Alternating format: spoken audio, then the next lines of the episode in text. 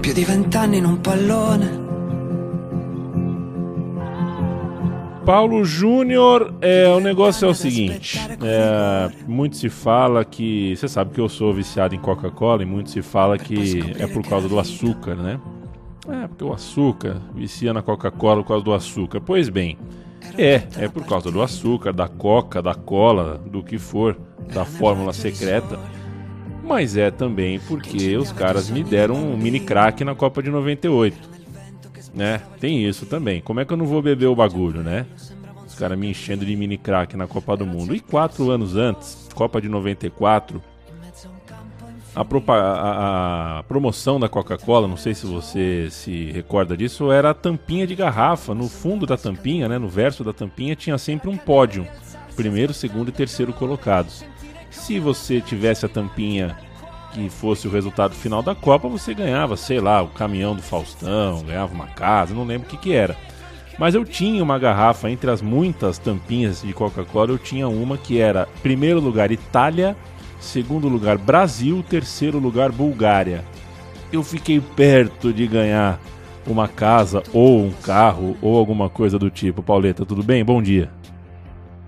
Tudo bem. Que bom que você não ficou rico nos anos 90, né? Quem ia aguentar é o jovem Leandro Yamin, milionário. Tudo bem? Um abraço para quem segue o meu time de botão. Lembro das tampinhas, lembro dos mini cracks também. E foi boa essa sua pensata inicial, porque o nosso personagem de hoje tem muito a ver com isso, né? Tem muito a ver com o imaginário de Copa do Mundo, algo que foi se transformando ao longo dos anos e a gente pode falar um pouco disso ao longo do programa, porque para além do jogador que foi, para além do filme que ele rendeu, a gente pode também usar muito o Roberto Baggio para falar dessa relação nossa com a Copa do Mundo e com os times nacionais. É um filme, é, muita gente, né? Muita gente. Das poucas pessoas com quem eu conversei sobre o filme, ouvi mais de uma vez que acharam que era um documentário, né? Chegaram e tomaram um susto. É um filme de, de com atores, né? Um filme dramático, né? O filme chama aqui no Brasil O Divino Bádio. O título original é Il Divino Codino. Codino é um apelido dele, em relação, é, uma, é um apelido relacionado ao rabinho de cavalo dele. Um filme dirigido por Letizia Lamartiri, que está na videolocadora vermelha, que quase todo mundo tem algum loginzinho para entrar, o famoso Netflix. Deu certo, acho que o formato deu certo. A gente vai passar por algum spoiler aqui ao longo do filme, a gente não tem como falar porque a gente vai contar a história do Bad um pouco escorado nas escolhas que o filme fez para contar a história do, do, do filme, que para mim foi muito bem contado, foi um filme que, enfim, foi muito bem sucedido. É muito difícil, né, Paulo, você pegar 20 anos de carreira e 30 anos de vida ali para fazer um recorte é, você tem que descartar muito, né? É a arte do, do descarte. A, a ilha de edição é aonde o milagre de um filme acontece. E se você quer contar 35 histórias de dois minutos, você não consegue, né? Então você tem que uh, escolher qual história você vai contar por 10 minutos. E aí você tem que descartar alguma coisa. É muito difícil. E a minha avaliação do filme é positiva. Eu gostei do filme. Eu gostei do filme também, Leandro. Confesso que eu já parto com uma boa vontade gigantesca para um filme com a temática de futebol, mas eu acho que sustenta um pouco o, o, o fato de eu ter gostado, sustenta um pouco essa minha impressão, que é ver um jogador de futebol ser transformado num filme, né?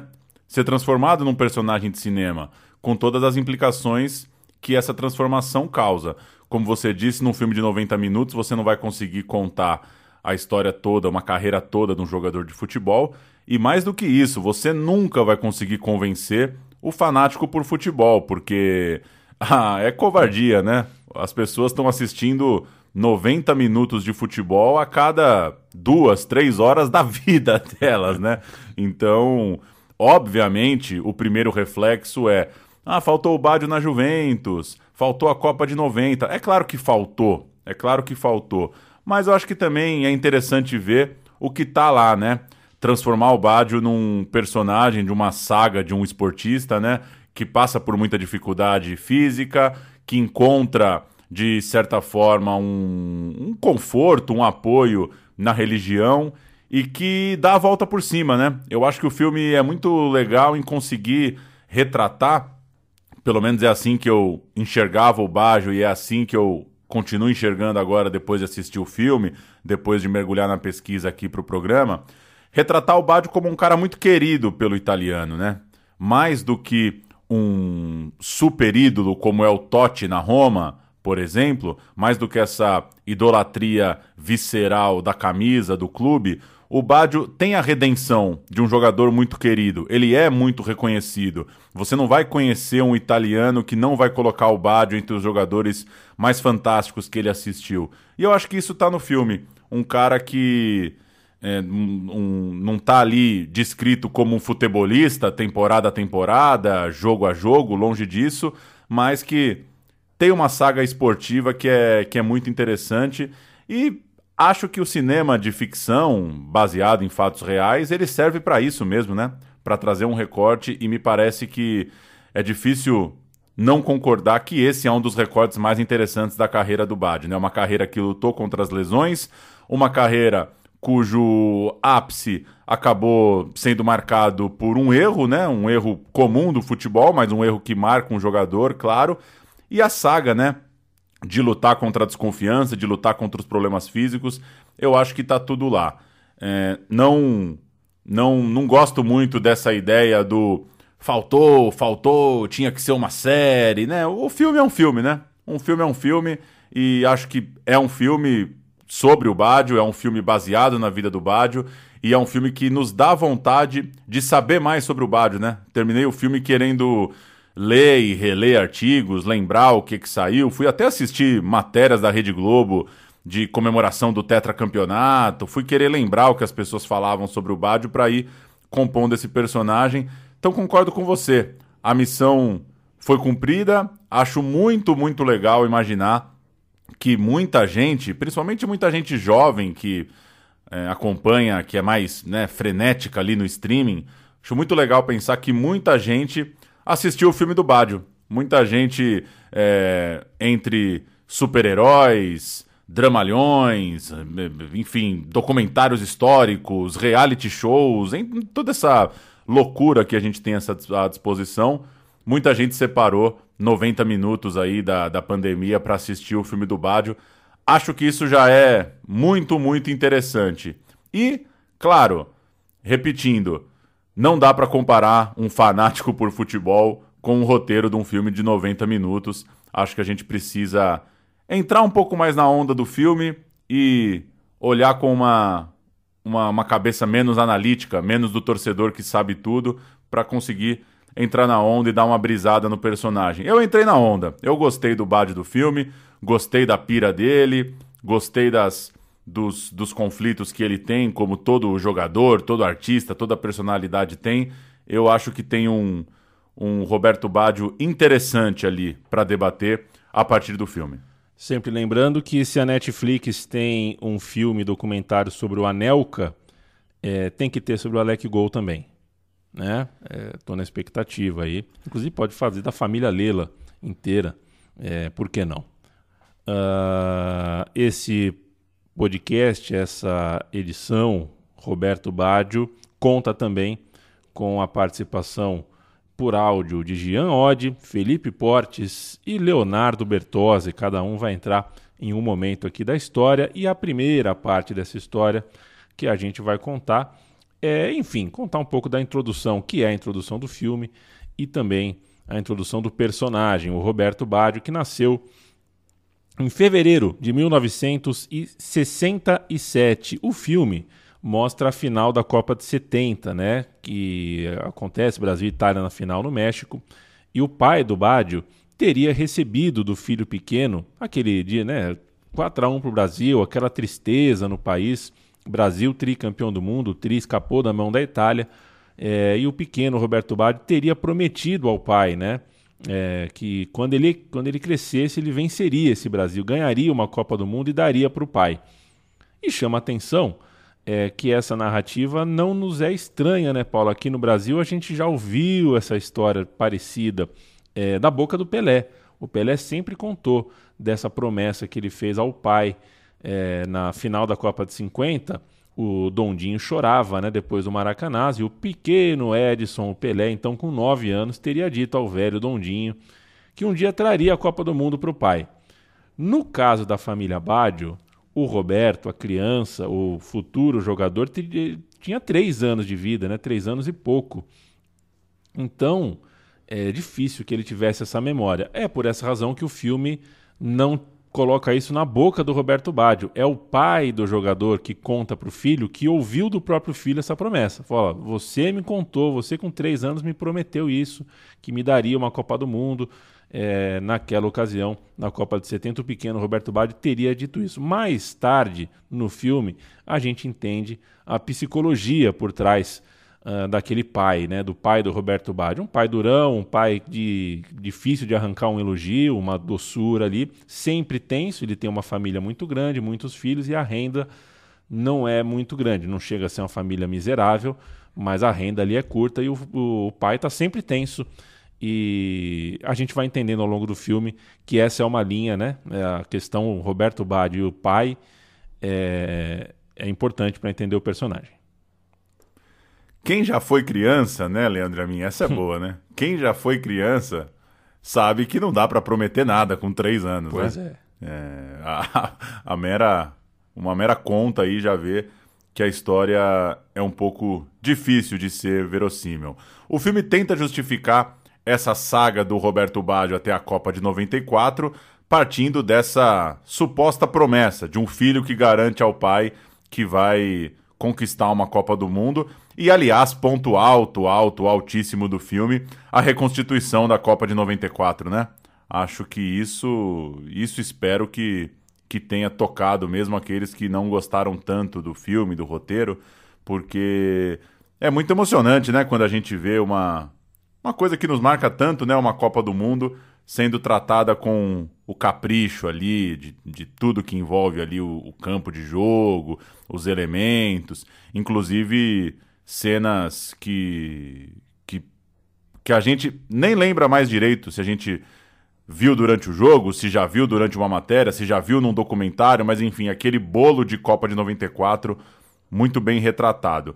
E como o filme parte dessa saga para 94, a Copa de 90 em casa é praticamente ignorado pelo roteiro, né? Essa, a Copa é praticamente ignorada pelo filme, que escolheu ir direto para esse destino, né? O Brasil Itália de 94, fazer esse arco do Brasil Itália de 70 para o Brasil Itália de 94, e é essa promessa que vai servir como um elo entre pai e filho, entre demonstração de afeto um pouco difícil, um filho também um pouco introspectivo, um pouco carente, aquela jornada de jogador de futebol muito jovem, né, que parece que está sempre meio solitário, meio desamparado, é bem o Bádio.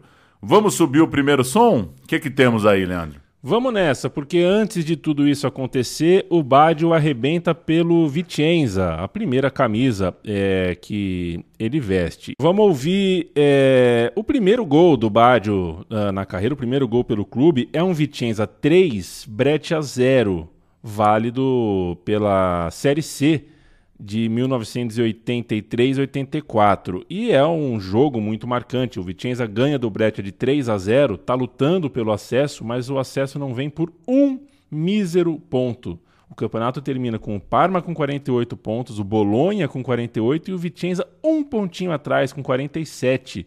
Mesmo sem o acesso, é, a torcida fica muito orgulhosa do time, mesmo com ganha por 3 a 0, termina o jogo, a torcida invade o campo, é uma é uma, tem uma comoção ali mesmo sem conseguir o acesso. Vamos ouvir. Per il complesso biancorosso la terza rete della giornata viene raggiunta al 38esimo.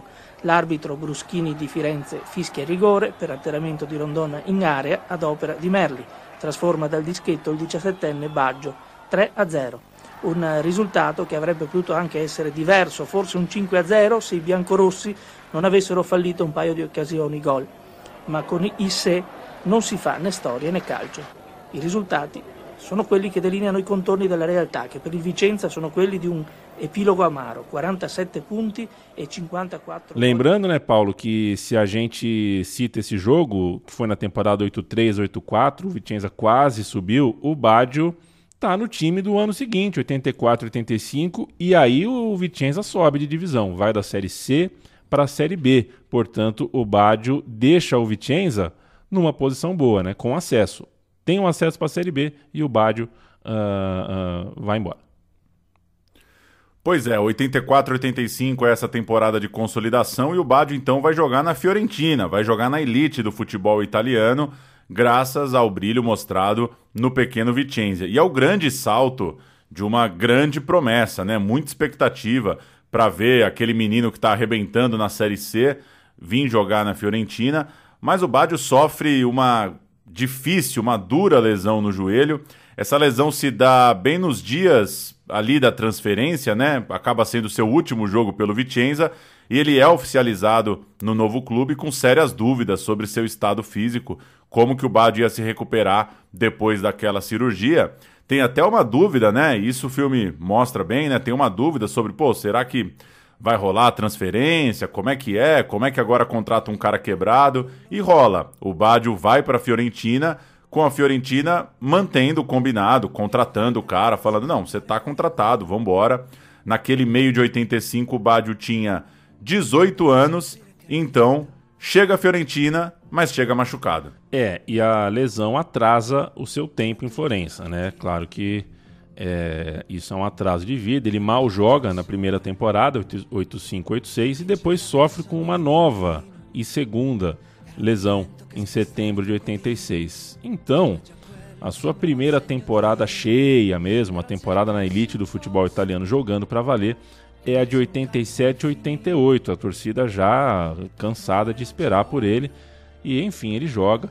Tem uma sequência de jogos na Série A, tá aí tudo bonitinho. Até aquele momento, a luta do Baggio é, é para recuperar a boa forma, né? Quando a gente olha para o filme, foi retratada como difícil não só para o corpo, porque foi uma cirurgia invasiva, era uma época que não era, né, a época da medicina para fazer cirurgia no joelho não era tão, tão avançado como é hoje, era uma coisa delicadíssima, mas foi complicado também para a alma do Roberto Baggio. Roberto Baggio brigou com a cabeça demais e aí o filme começa a tocar e a gente trata aqui também da parte espiritual do personagem Roberto Baggio, que é crucial uh, na biografia dele. Pois é, molecão de tudo, sozinho na nova cidade, lesionado e com dúvidas, né, se a carreira vai para frente, e é nesse contraste entre não conseguir jogar, mas ao mesmo tempo ser reconhecido nas ruas como uma jovem estrela da Fiorentina, que o Baggio recebe o livro de um budista para uma dica ali, olha, isso aqui pode te ajudar em caso de sofrimento, pode te, te, né, pode te oferecer caminhos para esse momento. E aí ele pega o livro, lê, acaba se enturmando ali com essa pessoa que lhe deu esse material e aos poucos vai se tornando um seguidor, vai se tornando um budista, uma religião um pouco inusitada para um país muito católico, uma família com viés bem tradicional. O Bádio sofre uma cobrança grande por isso e teve que conviver com isso por muito tempo, né? Eu até fui lembrar se, se isso tinha acontecido mesmo quando eu li aqui o roteiro, Leandro, e aí buscando eu achei entrevista da revista Placar em 95 em que o Tafarel responde Sim. isso, né? É, quem confia em Deus nunca vai perder para quem acredita em Buda. O Tafarel creditou a religião, a, o erro do pênalti do Bádio na final da Copa de 94, o que é uma declaração é, lamentável, né? O Badio respondeu a ele na época com certa elegância, né? Com, com muito mais respeito, dizendo que cada um tem a sua crença e os outros têm que respeitar e, e ponto final. Mas tem isso, né? Até no momento. É, a, a religião que o ajudou a superar um momento difícil depois, lá na frente, num erro, que daí é um erro de futebol, um erro técnico, um chute para fora, acabou tendo que ouvir essa ainda do goleiro brasileiro. Uma pena, lamentável, né? A, a entrevista do Tafarel à época. Lamentável. É... E o filme, então, mostra pra gente como que esse personagem, né, o Bad, um personagem introspectivo, um cara de difícil expressão ali, é um cara que tem dentro de si muita força. Ele, para superar a fase ruim, a fase de lesão, ele tem muita força interna, é um cara competitivo por ser atleta e espiritualizado ali naquele momento. É um cara que negocia muitos valores com ele mesmo ali naquele período de maca. E quando a fase é boa, 88, 89, ele faz 15 gols. E no ano seguinte, é, 17 gols, 89 e 90, temporada que termina na Copa do Mundo, né, desemboca na Copa do Mundo de 90, na Itália ele faz 17 gols só no campeonato italiano e faz inclusive com a Fiorentina uma histórica final da Copa da UEFA. A Fiorentina chegou na final da Copa da UEFA muito pelo seu futebol. Fiorentina contra Juventus, uma rivalidade pesada. A Juventus que era treinada pelo Dino Zoff e era a chance do Roberto Baggio virar imortal no clube, né? Trazer uma Copa da UEFA para Florença, mas foi 3 a 1 em Turim para a Juventus e no jogo de volta 0 a 0 Juventus campeã. Vou cantar a Fiorentina, Paulo canta a Juventus. Olha a Fiorentina: Landucci, Deloglio, Volpetina, Pin e Battistini. Dunga, Kubik, de Chiara e Roberto Baggio, Renato Buso e Marco Nappi. Tacone, Napoli, de Agostini, Galha, Pasquale Bruno, Alessio, Alenikov, Marroque, Rui Barros, Casiraghi e Esquilate. Essa era a poderosa Juventus, campeã da Copa da UEFA, como você já citou. O filme não se dedica a esse detalhe, não, não trata muito dessas, dessas, né, desses jogos importantes por competições de clubes ali. Essa final da Copa da UEFA foi o último jogo do Baggio pela Fiorentina, ele estava sendo vendido exatamente para a Juventus, o que significou uma grande traição, né? A gente vai ouvir já já o áudio do Jean Oddi tratando muito disso, mas a história é essa, o Baggio vai para a Copa do Mundo de 90, já no meio dessa negociação, dessa troca para a Juventus, e quando ele volta da Copa de 90, aí sim ele começa sua carreira pela Juve.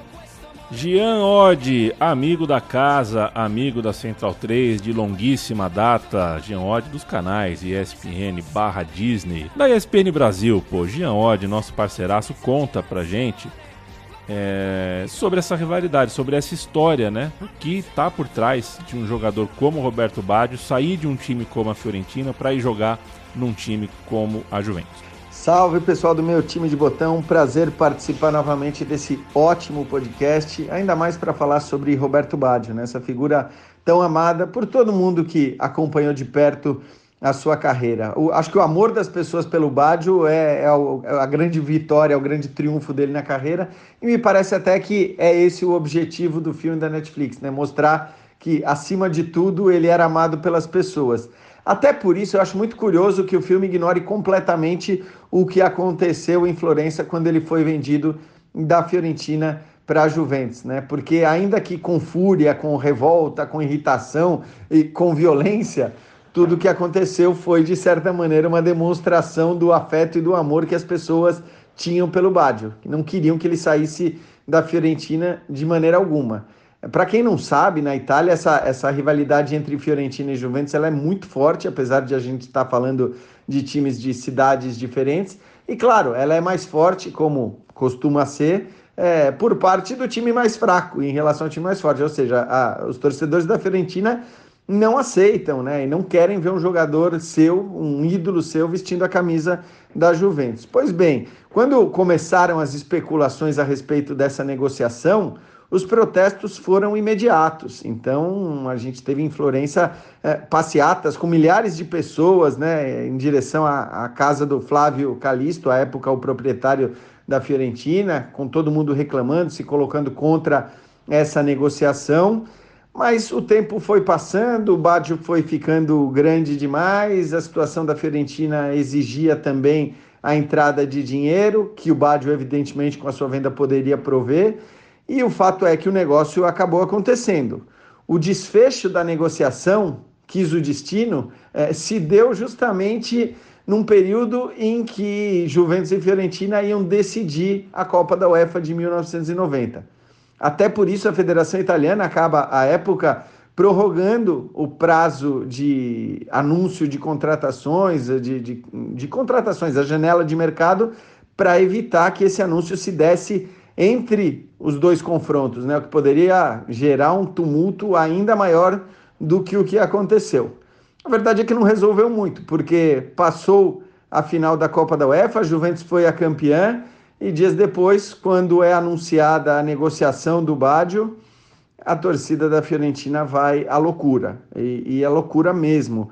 A gente não tem ideia e não tem nem muitas imagens, porque à época não existiam os celulares para filmar tudo o que acontecia, mas foram confrontos em vários pontos da cidade, entre policiais e torcedores, policiais feridos, torcedores feridos, pedra de um lado, gás lacrimogênio do outro, helicópteros rondando a cidade, teve incêndio. Então foi realmente uma, uma revolta grande que aconteceu na cidade de Florença quando o Baggio acaba tendo a sua venda anunciada para a Juventus. O que gerou ainda mais revolta por parte dos torcedores da Fiorentina é que o Baggio sempre disse que não queria sair. Ele sempre deixou muito claro a preferência dele por permanecer na Fiorentina, o que chegou até a irritar em alguns momentos torcedores e dirigentes da Juventus. Ele sempre deixou clara a preferência dele pela Fiorentina, mas o negócio acabou sendo fechado. O Baggio chegou a dizer: eh, se querem me vender, eles que assumam a responsabilidade. Eu quero ficar aqui. Mas não teve jeito. Ele não pôde ficar, foi vendido. É, essa venda gerou toda a revolta que eu falei e depois acabou gerando uma revolta com o próprio jogador. Quando o Baggio vai se apresentar à seleção italiana para a Copa de 90, ele tem que chegar num carro de polícia, né, a, a sede ali da, da Federação Italiana, onde a seleção italiana se concentra, em Coverciano é muito próxima de, de Firenze, e, e, ele acaba se apresentando num carro de polícia escondido, ele tem que chegar para não gerar maiores tumultos, enfim, a Copa do Mundo passa, o Baggio vai jogar na Juventus. Quando se apresenta a Juventus, se recusa a colocar o cachecol. E no primeiro jogo dele, é, contra a Fiorentina, já em abril de 1991, ele sofre o pênalti para a Juventus e se recusa a bater. Diz que não vai bater, é, não quer fazer o gol, basicamente. De Agostini cobra o pênalti e erra. O Baggio depois acaba substituído no segundo tempo. A torcida da Fiorentina, num primeiro momento, começa a vaiá-lo muito, a jogar a garrafa de, de água na cabeça dele, a tirar outros objetos. É, essa cena, inclusive, existe no YouTube à disposição. O Baggio é muito vaiado, tem garrafinhas jogadas para ele, mas num determinado momento essa coisa muda. Um torcedor joga um cachecol da Fiorentina o Baggio, ao invés de ignorar o cachecol, ele pega o cachecol na mão e o que eram vaias, o que eram agressões, acabam virando aplausos e uma ovação incrível da torcida da Fiorentina. É um momento muito marcante, eu diria, claro que da vida do Baggio, mas eh, também do futebol italiano, eh, porque talvez tenha sido essa a negociação que mais gerou polêmica em todo o futebol italiano. A gente pode encontrar outras depois, também importantes, mas eu acho que com esse nível de, de reação, com esse nível de amor e ódio envolvidos a todo momento e com essas reviravoltas, talvez o caso do Baggio eh, e a sua saída da Fiorentina para a Juventus tenha sido um caso único. Valeu, Jean. É... Valeu demais, Nossa, hein? Pesado, que, né? Que capacidade de lembrar os detalhezinhos aí da história. Grande Jean Odd, valeu demais. Pois é, é muito louco, muito louco realmente uh, imaginar tudo que tudo que estava naquele caldo, né? Porque como se não bastasse, a Copa do Mundo podia ser no Japão, né? Que já estaria quente, mas não, a Copa do Mundo era ali, na Itália, coisa de maluco. Vamos nessa, Paulo, porque o o Baggio tá transferido, vai jogar na Juventus e o filme tomou cuidado de não mostrar o Baggio Cuidado não, né? Teve a escolha, né? Não mostrou o Baggio com camisa de Juventus, nem de Milan, nem de Inter, né? Essas camisas não aparecem no filme. Esse esquema de cores, né? Não aparece no filme.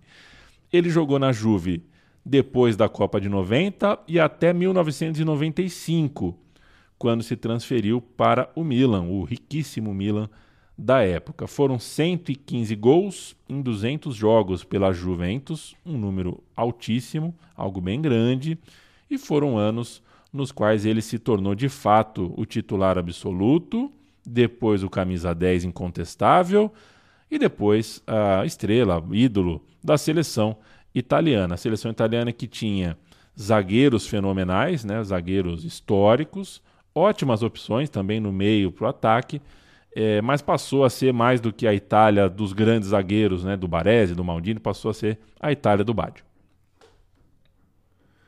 Em 1993, o Baggio bate campeão da Copa da UEFA, com uma Juventus muito boa. E é importante porque o Baggio é um cara de pouquíssimos títulos, né? Então, cada taça se torna ainda mais importante. São só quatro títulos na carreira toda do Roberto Baggio. Bate campeão da Copa da UEFA em 93, nas finais contra o Borussia Dortmund, do Chapuisat, do Rummenigge.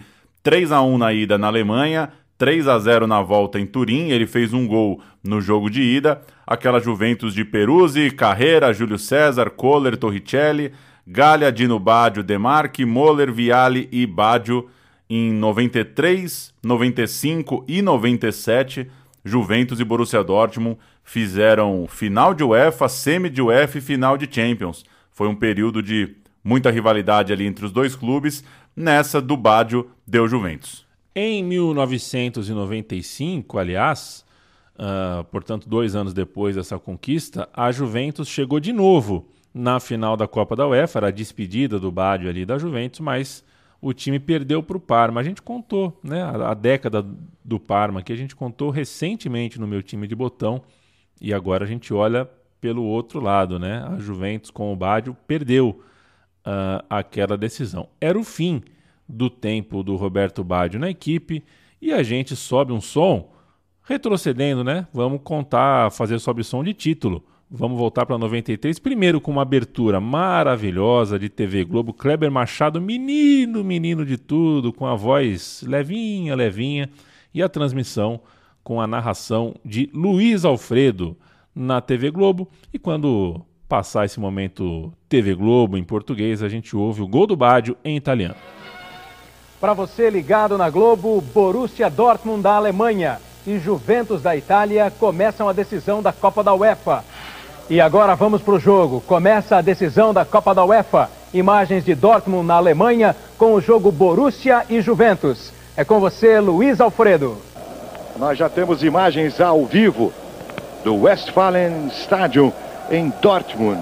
Essa torcida dona da casa do Borussia considerada a mais fanática das torcidas da Alemanha. O Borussia enfrenta o Juventus de Turim, que também entrou a sua torcida. De 54 mil espectadores presentes ao Westfalen Stadium. In chiusura Baggio, Reinhard, situazione pericolosa, Rubenig, attenzione al tiro, gol! In vantaggio subito il Borussia, Bellissima discesa dalla sinistra di Reinhard e Rumenig con l'interno destro ha piazzato il pallone nel 7, nulla da fare. Tutto questo dopo un minuto e 52 secondi, partita che inizia davvero male per la Juventus. Calcio di punizione con Andy Möller, scambia con Vialli, ancora Vialli, ancora Möller, Möller prepara palla buona per Dino Baggio, perde il tempo ancora Dino Baggio, il tiro, gol! Bellissimo gol di Dino Baggio che ha dribblato l'avversario ed è rete una bellissima punizione della Juventus combinata con Möller, Vialli, Möller e poi Dino Baggio ed è il pareggio quando siamo al 26esimo e 20 secondi. C'è il contropiede della Juventus, ancora Marocchi mentre cerca di andare sulla posizione Vialli, ancora Marocchi che prova a cercare il tempo giusto, lo trova, Vialli è un pochino spossato, per la lunga corsa riesce comunque a crossare Baggio davanti al portiere gol 2-2-2 per la Juventus grande azione di Vialli che ha trovato Roberto Baggio e siamo sul 2 a 1 quando siamo esattamente alla mezz'ora. La Juventus che ha ribaltato la situazione che la veniva sotto di un gol dopo un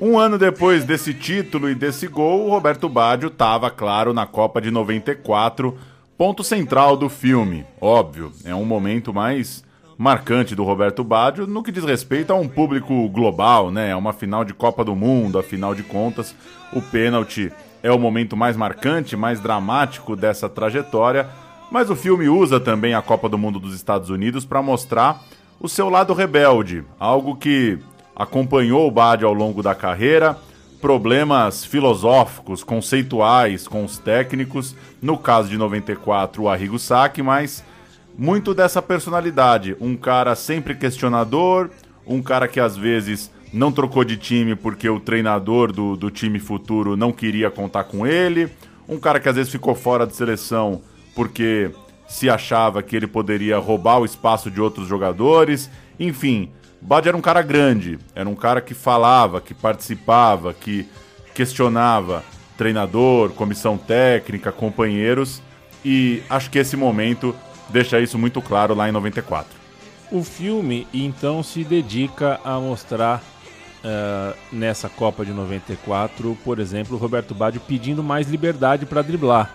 Né? Ele fica contrariado com decisões ali, com a disciplina tática e também com a disciplina de dia a dia ali que o Arrigo Sacchi uh, e quase todos os técnicos do mundo, né, tem, possuem a sua uh, o seu código ali. O, o queria mais liberdade, ele queria driblar mais, ele não queria dar passe, né?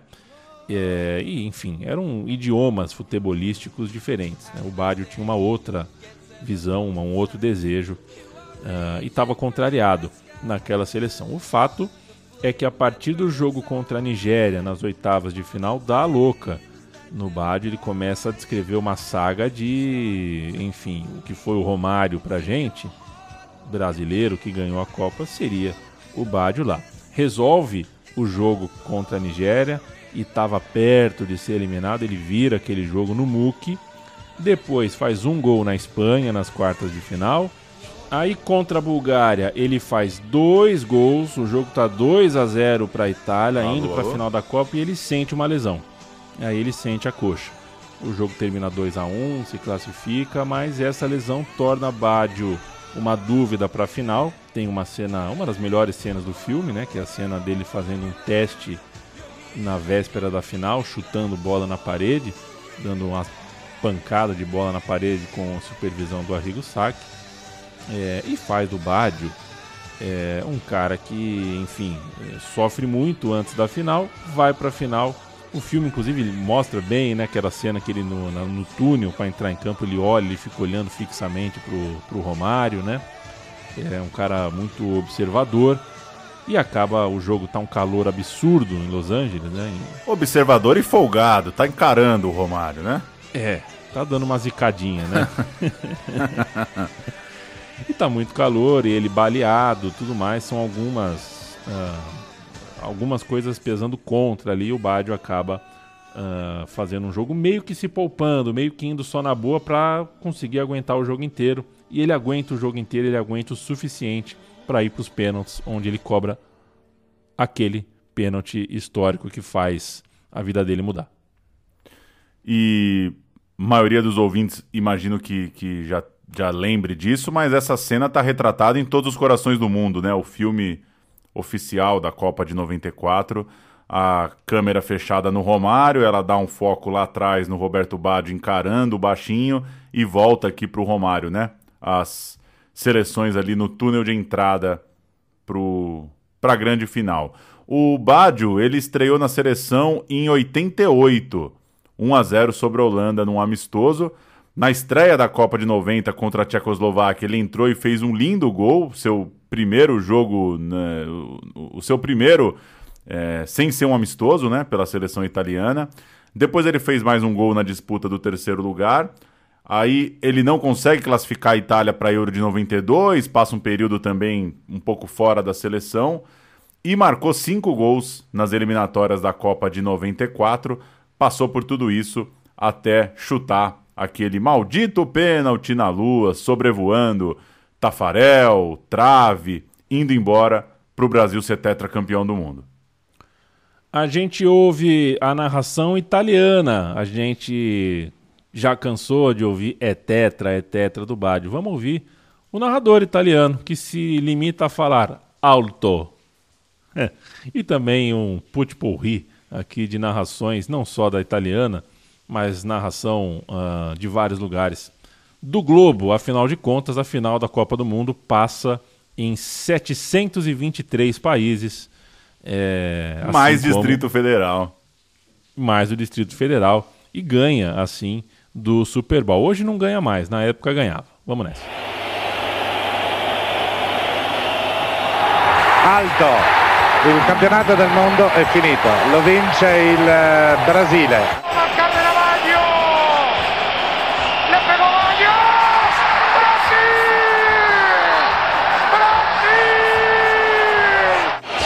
tournament. He's missed it, and Brazil win the World Cup.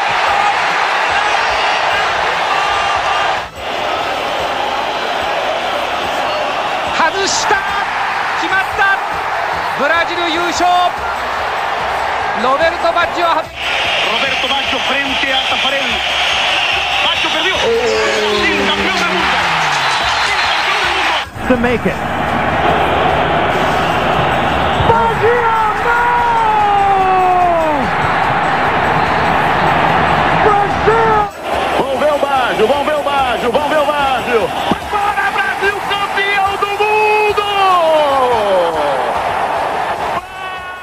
Paulo, antes da gente partir para uma outra parte, aqui a parte pós-94, é importante a gente dizer: ele ganha o campeonato italiano pela Juventus em 94 95. Ele volta dessa Copa e ganha o Scudetto, ganha o Calcio, o primeiro título italiano da sua carreira. Ele passou quase metade da temporada machucado, mas ganhou. Jogou metade da temporada, ganhou a sua medalha, foi o seu único Scudetto pela Juve, porque, uma vez campeão, foi transferido, foi jogar no Milan e lá conseguiu o seu segundo e último Scudetto logo no primeiro ano de clube. É um dos poucos jogadores na Itália que tem dois campeonatos italianos em dois anos seguidos por dois clubes diferentes. E aqui a gente já passa a régua nos títulos do Bad, né? Foi só isso mesmo. Série A, Isso. Copa Itália e Copa da UEFA pela Juventus, Série A pelo Milan, os quatro títulos da carreira do homem. E chegamos na nossa penúltima parte, nossa penúltima parte aqui do programa, que é o Breccia e as lesões rumo à Copa, a tentativa de Copa de 2002. Você já citou, o filme não entra muito, não detalha a passagem por Milan e por Inter, e que no fim, de certa forma, descarta ali um caminho esportivo do Baggio depois do pênalti em 94. Mesmo campeão italiano no Milan, que era o time mais rico do país na época, ele teve a infelicidade de ver o Arrigo Sacchi chegando ao clube e colocando o Baggio de lado um pouco na sua temporada seguinte. A estrela do time, lembramos, George Weah. Ainda assim, o Baggio fez 19 gols pelo Milan naquela temporada, uma campanha decepcionante ali na Champions League 96-97. E quando o Capello voltou ao Milan para 97-98, temporada pré-Copa do Mundo, sempre aquela temporada mais aquecida para ver quem vai chegar no Mundial, ele comunicou ao Baggio que não contaria com ele. Então, o Baggio precisava ter um rumo, precisava jogar em algum lugar para chegar firme na Copa. Recebeu algumas outras negativas, como a do Parma, uma desconfiança, uma certa implicância de alguns treinadores e no fim das contas, ele rumou pro Bolonha, achou um cantinho no Bolonha para jogar aquela temporada antes da Copa da França.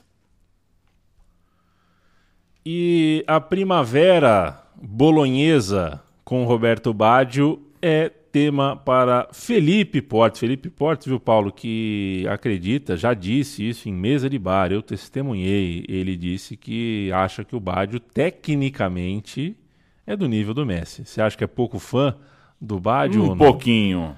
É, diga lá, um pouquinho, né? Diga lá, Felipe Portes, como é que foi esse ano maluco de Roberto Baggio no Bolonha?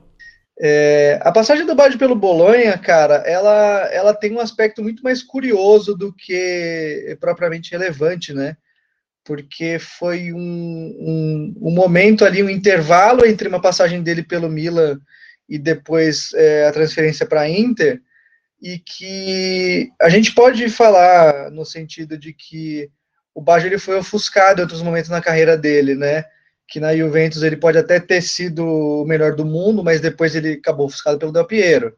No Milan ele tinha a concorrência do EA, do Boban, de outros caras também da mesma estatura, né? Na Inter depois ele acabou tendo, né, Ronaldo e tal. Mas no Bolonha ele foi o Baggio, né? Foi o Bolonha do Baggio, a gente pode dizer isso. Foi o maior cara do time de longe, um cara que pode até não ter jogado sozinho, claro, é, time nenhum joga sozinho, mas você ser a estrela de um time que está claramente decadente e fazer um papel digno o suficiente que te devolva uma Copa do Mundo, eu acho que é relevante sim. Eu acho que é importante, é, como eu disse, curioso, né?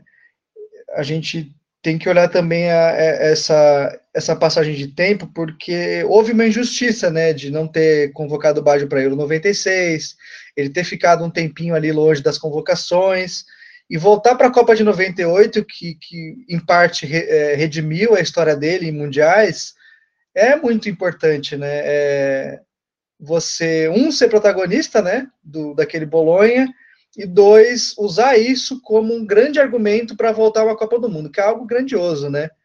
Então, essa passagem pelo Bolonha, com o desempenho que ele teve, com a importância que ele teve para o resultado do time na temporada, acho que diz muito sobre o tamanho do Baggio, a estatura do Baggio na Série A. É, isso precisa ficar claro, né, para mais gente. Valeu! Um beijo, Felipe Portes, que é o responsável pela identidade visual do meu time de botão, né? A capinha dos episódios a partir de 2021 é ele que faz. Um beijo para você, o moço de Curitiba. Valeu demais. Uh, o país, né, o futebol italiano, chacoalhava com Ronaldo fenômeno na Inter de Milão, tinha o Zidane na Juventus, mas o Baggio fez o seu barulho, né? Fez a sua propaganda legal. 22 gols no campeonato italiano. Uh, conseguiu, conseguiu convencer, conseguiu uh, conquistar uma vaga na Copa do Mundo de 98. Foi convocado com o Bolonha. E a gente vai ver daqui a pouco que ele tem uma outra convocação que ele tenta com o Breccia, né? O cara chega em ano de Copa do Mundo é, é, desafiando mesmo, né? É, chegou na Copa, Paulo, jogando pelo Bolonha. Pois é, o bom desempenho no Bolonha deu em Copa do Mundo e, digamos assim, deu uma certa nova promoção, deu recolocou o Bádio numa primeira prateleira ali, se por algum momento isso estava um pouco em xeque ele volta para jogar na Internazionale, para bater uma bola ao lado de Ronaldo Fenômeno. O Bádio, sem rabo de cavalo em Bolonha, foi um sonho de um ano só, oitavo lugar na tabela, ótimas memórias para o torcedor local, é, Série A de Copa do Mundo. E depois, na Inter de Milão, também ficou mais na promessa do que na realidade. Foi aquele período que o Ronaldo arrebenta o joelho, o time tem sérias dificuldades e não é exatamente uma grandiosa passagem do Baggio por lá. Sem conquistas na Inter, como a gente já citou, são pouquíssimos os títulos na carreira do Baggio, tem a historiona, né? O Baggio, que é um cara que parece que desfruta pouco do futebol, tá? tem um certo ressentimento, tem uma essa coisa de ficar a religião sendo jogada na cara dele pela família e por alguns torcedores um cara com dificuldade de relacionamento com os técnicos, um cara descrito por alguns jogadores como individualista, enfim, uma pessoa cheia de coisinhas ali cercando o andamento da sua carreira, muito um cara muito particular mesmo no futebol, resolve partir no verão do ano 2000 pro Breccia. E aí, chamamos alguém para explicar o que, que é isso, né, Leandro? Porque a história é boa demais mesmo. É, para mim é o, nem, é o Ronaldinho Gaúcho colando no Goiás. É mais ou menos isso. Mas eu, enfim, não sabia, não saberia apontar Brecha no mapa até fazer esse roteiro. Colando no Goiás, Bertozzi, tipo em 2008, 2007. Isso, coladinho ali, tipo coladinho. o Leonardo Bertozzi, também amigo da casa de longa data, também dos canais ESPN, Disney, é, conta pra gente não só o que é o Breccia, o time Breccia, a cidade Breccia, a região ali, o que significa um cara como o Badio chegar no clube, como dar uma pincelada nessa passagem, nessa opção, nessa decisão de um cara desse tamanho é, pintar num time é, do tamanho do Breccia. Vamos lá. Bom, a história do Badio no Breccia é, é, é, um, é um desfecho espetacular para a carreira dele, num momento em que Sete anos depois de ganhar a bola de ouro, esse cara estava sem clube, visto com absoluta desconfiança e quase como um ex-jogador por boa parte do mercado, e muitas questões sobre o problema no joelho. E, e, a verdade é que nenhum grande clube mais queria apostar nele. Ele tinha passado pela Inter, a Inter que é, tinha um, um, projeto aí de, de, conquistar o título italiano e de ser muito ambiciosa e reuniu grandes jogadores para isso, o próprio Ronaldo naquela época, mas não conseguiu dar o salto e isso foi muito frustrante. E além disso, havia uma questão dentro do meio do futebol, técnicos não gostavam muito dele, entendiam que ele era era um cara divisivo, muito questionador. O filme mostra um pouco disso também, né? Nessa dessa questão do Baggio não não, não entender algumas decisões e, e achar que o talento dele era mal aproveitado. E isso fez com que nos bastidores alguns técnicos de ponta não quisessem conviver, nem apostar com ele, nem, nem, nem dividir espaço com ele, vamos dizer assim. Então, assim, é, chegou à orelha do Carlo Mazzone, do técnico do, do Brescia, do, que é um dos, um dos grandes senhores do futebol italiano, é um cara que foi muito importante para a carreira do Francesco Totti também. E, e, ele soube por um amigo em comum que o Baggio estaria interessado. Então eles, ele e o Dino Corione, presidente, pegaram o carro, foram atrás dele, fizeram a oferta e ele, ele simplesmente aceitou. E ele com, com desejo de provar que, que ainda é, podia se divertir com o futebol e que podia ser um jogador a, a fazer a diferença é, num campeonato de ponta, como, é, como era naquele momento a Série A italiana. E foi um casamento perfeito. Ele, ele foi muito feliz no Brecha. Ele, ele, ele dividiu o campo com algumas, com grandes, outros grandes personagens. Né? Ele viu a explosão do Pirlo, que curiosamente pelo Baggio jogar na posição dele, o Pirlo passou a jogar mais atrás, onde ele se consagraria depois na carreira durante parte da, do momento em que eles conviveram. É, Pep Guardiola, já no, no, no, ocaso da carreira também. É, Luca Toni, que se tornou um grande artilheiro da seleção italiana e campeão do mundo. Então foi uma época bem interessante do Brescia, né? Que é uma provinciale na, na acepção da palavra, é um time de província, é um time de interior, é um time que tem a sua torcida ali e, e ninguém se importa muito fora de lá. Mas o Brescia passou a ter o foco de muita gente porque tinha o Roberto Baggio, né? E, toda a história de, da, da Copa de 2002 que vocês abordam muito bem, que o filme fala também, que muita gente acredita que ele deveria ter ido. E acho que um dos grandes momentos, um dos momentos mais emocionantes do futebol foi ele em Milão, na sua despedida, né, contra o, contra o Milan, e que ele é absolutamente ovacionado por todos.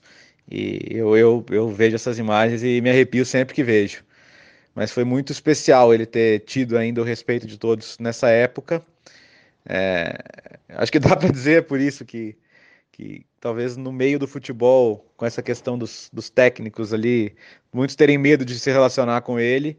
É, ele ter encontrado um Carlo Mazzoni no fim da carreira foi muito legal, foi muito bom, foi bom para os dois.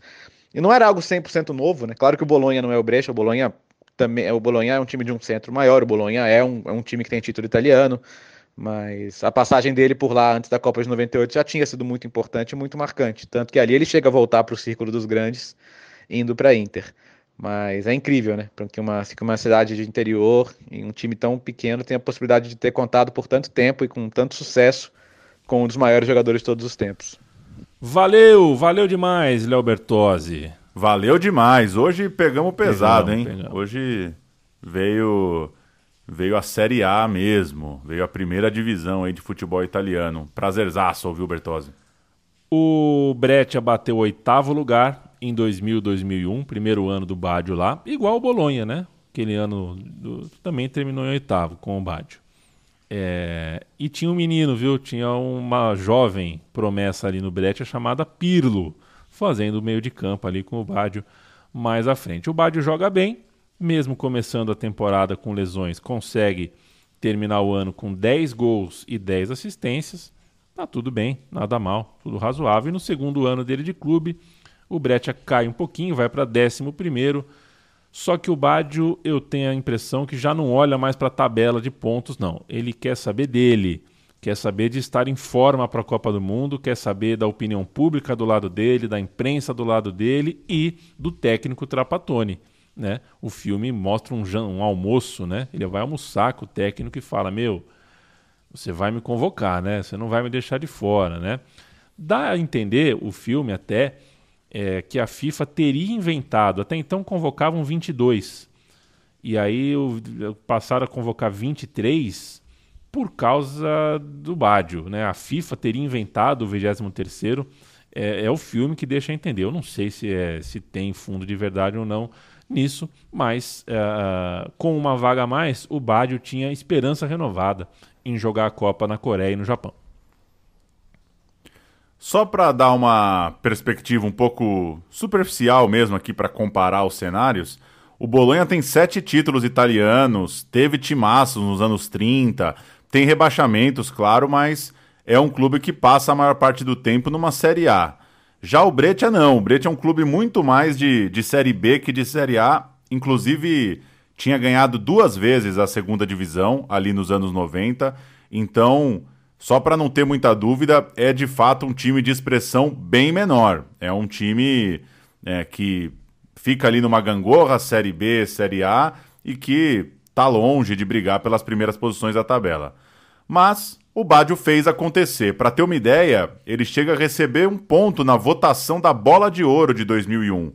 E aí, tudo bem, sem querer supervalorizar aqui o prêmio exatamente, o prêmio da France Football, mas não é nada, não é nada, é um cara jogando no Breccia, né? Então mostra que o Roberto Baggio seguia com moral. Ele não era um cara totalmente descartado assim por uma elite do futebol. Ele era ele estava sendo respeitado de certa forma por aquele momento, mesmo num time modesto, pelo futebol que ele conseguia apresentar e pela forma que ele ia tocando a carreira. E aí vem um momento muito importante no filme é, e na descrição dessa luta do Bádio para voltar à Copa do Mundo. O Bádio começa a temporada 2001-2002 muito bem chega a liderar a artilharia do campeonato. Na rodada 9, ele tem oito gols, dá uma disparada, né? Aí, enfim, apare... tá estampado nos jornais, né? É a notícia. Mas ele sofre uma nova lesão no joelho esquerdo e volta depois de quase três meses, volta para a parte final, para a reta final ali da Série A, marca seus gols. Ele tem a promessa do Trapatone que se ele tiver em forma ele vai ser convocado e ele volta em forma, porque joga e faz gols, né? Então ele está engajado, ele está acreditando que vai para o Mundial, mas o Trapatone não topa, o Trapatone não chama o Bádio, fica um clima para o Bádio de que o treinador preferiu jogadores que tivessem voando mais, né? Sem essa, essa coisa da lesão recente, esse fantasma da lesão recente. Mas também fica a ideia de que sem o Bádio sobraria mais espaço para novas estrelas, para uma nova Itália. Né? O Del Piero é, é um exemplo, o Totti é outro. O Baggio sai da Juventus porque o Del Piero está pedindo espaço na Juventus. Né? E acontece o mesmo na seleção. Uh, é uma das hipóteses. Né? Mais espaço para o Del Piero, está na hora de apostar no novo. É, e aí, como que temendo uma concorrência pelo protagonismo, o Trapatone não leva o Roberto Baggio. Paulo. Exato, ele acaba ficando de fora. Vamos ouvir a volta do Badio primeiro no Breccia, uma cena famosa, o Guardiola tá jogando no time nessa época e quando o Badio vai entrar, o Guardiola coloca a faixa de capitão nele e o Badio marca dois gols, um, um cheiro de gol impressionante. Depois procurem esses gols no YouTube, é, a bola fica assim, parece que a bola se oferece falando, ó, faz para mostrar para todo mundo que você tá bem. Ben legal a volta do Baggio. Allora è giunto il momento di Roberto Baggio, una vera standing ovation. Guardiola gli consegna persino la fascia di capitano. Uscirà giunto. Passano appena eh, tre minuti ed ecco qui Roberto eh, Baggio. Servito Toni, l'attaccante impegna, taglia la tela, sembra azione finita. E invece Baggio con grande astuzia. L'attaccante impegna, taglia la tela, sembra azione finita. E invece Baggio con grande astuzia. Beffa Torricelli. 2 a 0, i compagni lo circondano e lo portano in trionfo. E poi è di nuovo eh, festa, il finale tutto del Brescia, Toni, portiere battuto, il più lesto ancora. Il finale è tutto del Brescia, Toni, portiere battuto, il più lesto ancora lui. Roberto Baggio. Secondo gol, eh, terza rete per il Brescia, per lui tanto per confermare se qualcuno avesse ancora dei dubbi che è davvero guarito. E aí o Baggio que admitia que podia parar depois do Mundial, a carreira dele podia acabar depois da Copa da, da, do Japão e da Coreia, Com a não convocação, ele não indo para a Copa, ele meio que se reanimou ali para jogar mais dois anos e também bater marcas pessoais, né? O Badio alcança a marca de 300 gols na carreira e alcança também a marca de 200 gols na Série A. Nesse meio tempo ali, 2003, 2004, essas duas temporadas finais dele pós frustração de não ir para a Copa do Mundo. Vamos ouvir. É, acabou a carreira do Roberto Baggio. Ele joga um, um jogo importante, um jogo importante para o adversário, para o Milan. Está jogando no Giuseppe Meazza. Ele é substituído e recebe o aplauso do estádio inteiro, dos jogadores rivais. É um momento muito bonito do futebol, a despedida do Baggio saindo de campo no fim de um Milan contra a Breccia em Milão. En el podio Rico. Lo aplauden. Balón de oro en el 93. Un escudeto con la Juve en el 95. Uno con el Milan en el 96. 205 goles en el calcio. 56 partidos con la selección. Allí está Roberto Ballo dejando la cancha para los aplausos de la gente, para que la fiesta también sea completa, porque Ballo vino a su fiesta también. Emocionante, ¿eh? Emocionante cuando un jugador recibe el reconocimiento de todo un estadio. Se, se puede suponer lo que... Roberto Ballo. Decía, se puede suponer lo que pasa por la mente y por el corazón de Roberto Baggio. Bueno, los saludos para el Diego. El cierre del encuentro, el cierre del calcio, la victoria del Milan en un entretenido partido de fútbol. Lindo partido, seis goles. Bonito demais, Roberto Baggio, bonito demais. Uh, essa história está contada em filme e agora também no nosso modestíssimo podcast, que nunca fecha questão sobre as coisas, né? A gente não uh, percebam que a gente não uh, vai mediando um pouquinho de escalação, um pouquinho de numeralha, mas não fecha a questão, um pouquinho de opinião. É, a gente quer falar de bola, falar de Bádio, e o Bádio é um dos personagens legais mesmo para a gente conversar. E a gente termina com uma ficha corrida, né, Paulo? Já que filme uh, não é Wikipédia, né? Filme é, como a gente disse no começo dessa prosa, filme é escolha, descarte, é edição. É, vamos fazer uma ficha corrida aqui para não deixar passar uh, alguns pontos fundamentais uh, de quem foi o jogador Roberto Baggio antes de encerrar esse episódio. Pois é, três temporadas de Vicenza na Série C, né, o comecinho da carreira ali e acaba dando em três temporadas. Cinco de Fiorentina, quando jogou a Copa de 90 naquela transferência Fiorentina para Juventus, né, é, como a gente contou. E aí cinco de Juventus, período esse que pega a Copa do Mundo de 94. Dois anos de Milan, um ano de Bolonha, quando chegou a Copa de 98 Daí vem dois anos de Inter de Milão e quatro de Breccia. Isso dá 22 temporadas de futebol italiano, sendo 19 na elite, portanto, e 3 na terceirona, ali no começo de carreira. Pela seleção italiana, pela Azul, ele estreia em 88, joga 89 e vai para a Copa de 90. Perde um pouco de espaço, participa ali das eliminatórias para Euro de 92, mas a Itália acaba fora aí tem seu momento mais presente na seleção. 92, 93, 94, ali são os anos em que o Badio mais joga pela seleção, coincide com seu momento de, de melhor do mundo, de fato. Depois desse vice-campeonato mundial, depois de perder o pênalti contra o Brasil, a relação com o Saque vai para o espaço com o treinador italiano, ele joga pouco, fica fora do grupo que vai a Euro de 96 e também da Olimpíada de Atlanta. Tem essa. Houve, houve quem cogitasse ali que o Badio podia ser um cara experiente para jogar as Olimpíadas de 96. Também não rolou, então o pós-94 dele ali foi difícil mesmo. Ele volta para a seleção do Cesare Maldini em 1997 e vai à Copa da França. Em 98 faz o gol dele de pênalti, um pênalti que virou propaganda de qual marca, Paulo? Quiz. Vixe. Me pegou, me pegou. É, whisky. Whisky, Johnny Walker. Ah, Johnny Walker. É, então, conta sagos. Quatro anos depois, ele foi, voltou à marca do pênalti numa Copa tal. Fez eu o não dele. gosto de uísque, então eu devo ter apagado. I made a mistake in the 94 World Cup. And my country lost.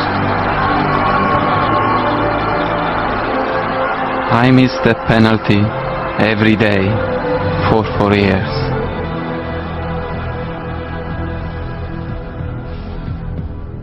Four years later, I chose to take another penalty.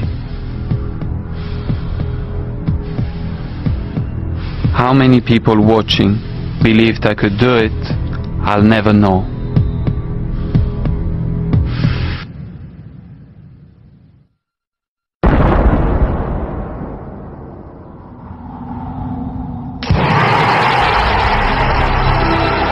What matters is that I believe.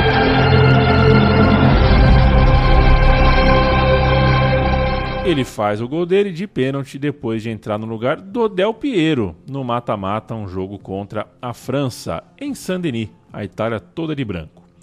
Seu último jogo pelo, pela equipe nacional italiana foi já com Dino Zoff, num amistoso em mil, eu não, olha, essa eu não lembrava, hein? Dino Zoff treinando a Itália em 99, antes de sua partida de despedida que aconteceu em 2004. Claro, teve torcedor nessa noite que pediu um lugar para ele no time que disputaria a Euro, né? Tinha Euro em 2004, disputar em Portugal. Teve torcedor, deve ter torcedor ah, ah, pedindo Bádio, querendo um novo Bádio até hoje, mas ali ah, teve quem pedisse assim uma última dança, né? Uma última homenagem que não aconteceu. O Bádio não jogou mais pela seleção.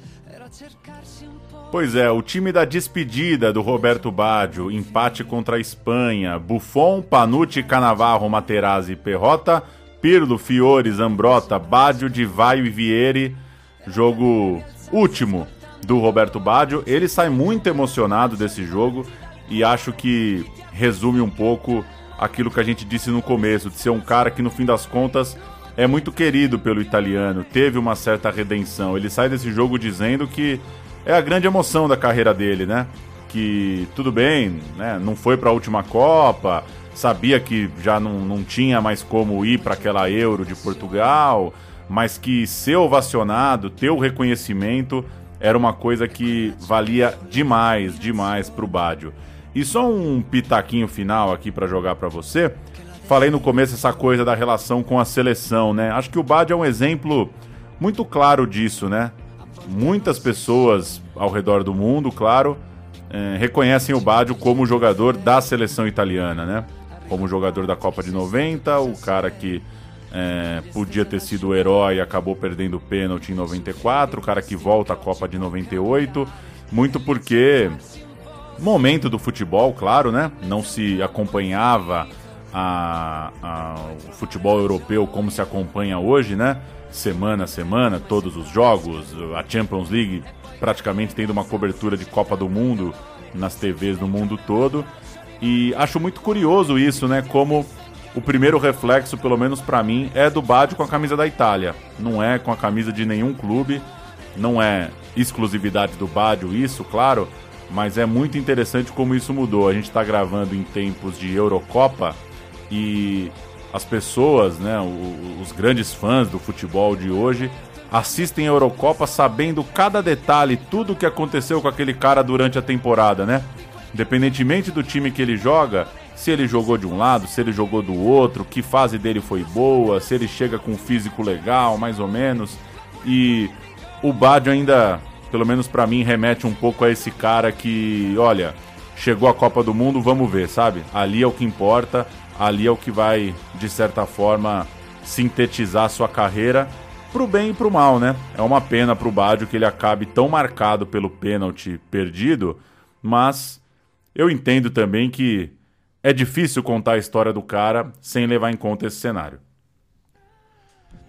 É isso, Paulo. E o, eu não só concordo com você, como a nobre diretora do filme Letícia Lamartine é, há de concordar também, tanto que o fim do filme é, acho que dá a entender isso, né? Porque o filme não mostra o Badio levantando taças, não mostra vitórias em campo, gols, né? Não, não mostra é, exatamente gols em final, festas de título, mas mostra justamente como da frustração.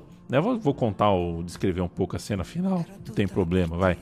É, ele se encontra com o pai, ele está no carro com o pai param para abastecer o, o, o, carro no posto de gasolina, claro. Ele vai pagar dentro da loja de conveniência a gasolina, vê na TV alguma, alguma coisa sobre a convocação, vê as pessoas falando que ele não está convocado tal, e ele é reconhecido no posto de gasolina por um ônibus de uma excursão, turistas italianos, sei lá, que, que, que, que tinha naquele ônibus, eram né, italianos ali que, que reconhecem o Badio. E o filme termina assim, com o Badio sendo reconhecido pela, pelas pessoas na rua, não jogando no Milan ou jogando na Juve, né? As pessoas gostam do Badio ali com a roupa de passeio dele e o pai assiste isso dentro do carro, observa finalmente vendo o filho uh, sendo desejado e feliz, né? Ele termina dando o um sorriso que o filme inteiro, a impressão que eu tenho é que o personagem Badio, o filme inteiro nega um sorriso pra gente. E no fim do filme ele sorri porque ele recebe aquele calor humano das pessoas e não é, ele não está de chuteira, ele está num posto de gasolina. Então é isso. O amor que, a, que a, o italiano tem por ele não é o amor de Juventus, de, de, de, de, de Inter, de Milan. É o Badio, é o Badio nosso, o Badio da Itália, o Badio da seleção. Estava fora da Copa, mas estava junto com, com no coração das pessoas, né? Andrea Arcangeli nasceu em Pescara, 3 de agosto de 93. Ou seja, não tinha um ano quando o Badio perdeu o pênalti. É o ator que vive o Roberto Badio e puta que pariu, hein? Tem alguns momentos impressionantes, né? É, assusta a, mesmo. A semelhança física, né? O, essa beleza que é o encontro mesmo da, da atuação com a montagem ali de um personagem. Legal demais vê-lo e quem abrir o Instagram de Andrea Arcangeli vai ver o garotão lá com boas fotos com ele, Roberto Obadio, que é muito reconhecido e que é muito legal saber que deixará um filme também para contar a sua história. Faz parte da saga e do legado do cara. Valeu, Paulo Júnior. Valeu, amigo e amiga que está sempre com a gente, que faz uh, companhia pra gente nessa hora, hora e pouco, às vezes hora e tanto de meu time de botão. É muito legal pra gente saber que uh, faz companhia para você, que tá contigo em alguma coisa que você faz no seu dia, que você separa um tempinho da sua atenção para ouvir de bola e falar de bola e pensar de bola junto com a gente. A Central 3 é um estúdio independente a gente funciona em apoia.se barra central 3 com o nosso financiamento coletivo. A gente precisa disso para uh, ah, sobreviver e continuar crescendo. apoia.se barra central 3 e visite nossa cozinha central3.com.br ou procure pelo, bom, enfim, você já deve, tá, mas se não, procure pelo meu time de botão, pelos outros episódios do meu time de botão no seu agregador preferido de podcasts. Valeu, Paulo Júnior.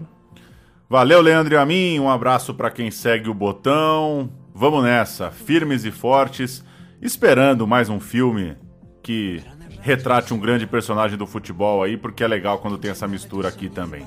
Valeu!